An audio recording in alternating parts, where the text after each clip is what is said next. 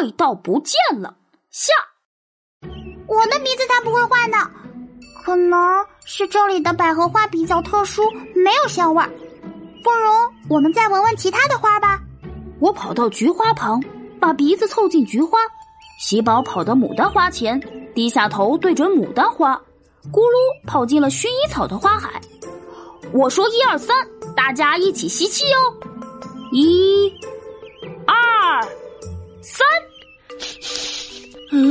咕噜咕噜，什么味道都没有。我也没闻到什么香味儿。我也是，这真是太奇怪了。刚刚我们还能闻到香味呢。是不是我们的鼻子不干净？要不我们用水冲一冲鼻子？我们冲到了水龙头跟前，猛地洗了洗鼻子。好了，现在鼻子冲干净了，我们去闻花园中心的茉莉花吧。听说那是花园里最香的花。好。我和咕噜喜宝跑到茉莉花前，把头埋进花海，使劲吸气，还是什么都没闻到。难道我们的鼻子真的出了问题？咕噜咕噜，我的鼻子坏了！孩子们，你们怎么也在这儿啊？是螃蟹老师，他也来花园了。我们赶紧跑过去。螃蟹老师，完蛋了！我们的鼻子好像坏了，什么都闻不到。哦，我知道是怎么回事。老师有办法，来跟我走吧。我和喜宝、咕噜都不知道螃蟹老师要做什么，只能跟着螃蟹老师走。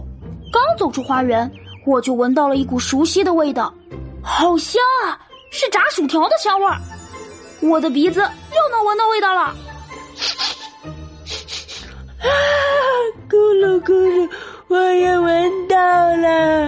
喜宝也闻到啦。哈哈哈哈你们的鼻子本来就没有问题，刚刚闻不到香味儿，是因为嗅觉疲劳了。啊？嗅觉疲劳是什么呀？我们能闻到香味儿，是因为鼻子会传递香味信号给大脑，大脑接收信号以后，告诉我们“哦，好香哦”。但如果待在花园里的时间太长，大脑接收到的香味信号太多，就累了。哦哦，就像我们一直写作业一样，写久了也会累。就像喜宝一直奔跑，跑太久也会累。够了够了，就像够了吃东西一样，吃太多了也会累。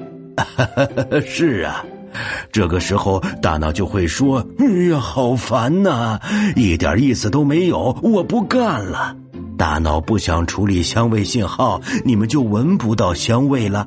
不过等大脑休息一会儿，你们就又能闻到味道了。嗯。咕噜咕噜，那是不是臭的东西闻久了也就闻不到臭味了？啊，咕噜，你又放屁了！哎呀，喜宝，你多闻一会儿就不臭了。